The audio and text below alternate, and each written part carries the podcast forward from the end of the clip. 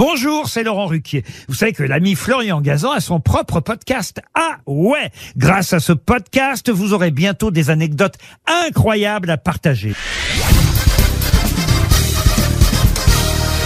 Salut, c'est Florian Gazan. Dans une minute, vous saurez pourquoi Angoulême était la capitale de la bande dessinée sans le savoir. Ah ouais Ouais, depuis 1974, Angoulême accueille le Festival international de la bande dessinée, devenu en 50 ans l'incontournable rendez-vous des auteurs, dessinateurs, éditeurs du monde entier, ces femmes et ces hommes qui font le 9e art, terme inventé par Maurice, le papa de Lucky Luke pour parler de la BD.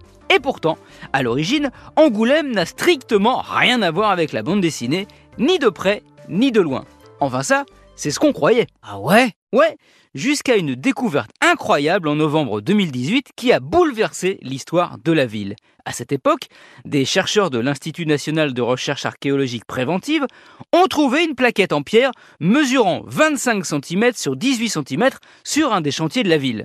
Jusque-là, vous me direz, bon bah, c'est un gros bloc de pierre. Pas de quoi fouetter un chat. Enfin, le chat, celui de Gueuluc, pour rester dans le thème.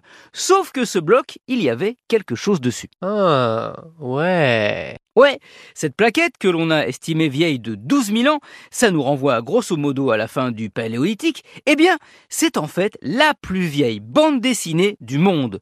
On y voit plusieurs animaux, un cheval, un cerf, un auroch, l'ancêtre des bovins domestiques, et un autre équidé.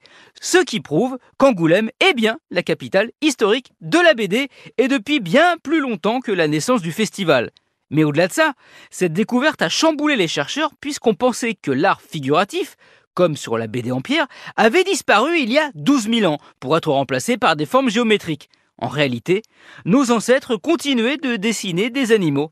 Et on n'a jamais depuis arrêté, de Milou à Idéfix en passant par Jolly Jumper et le marsupilami. Merci d'avoir écouté cet épisode de Ah auquel il manquait une case de BD.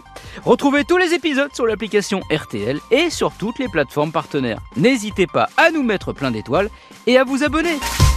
À très vite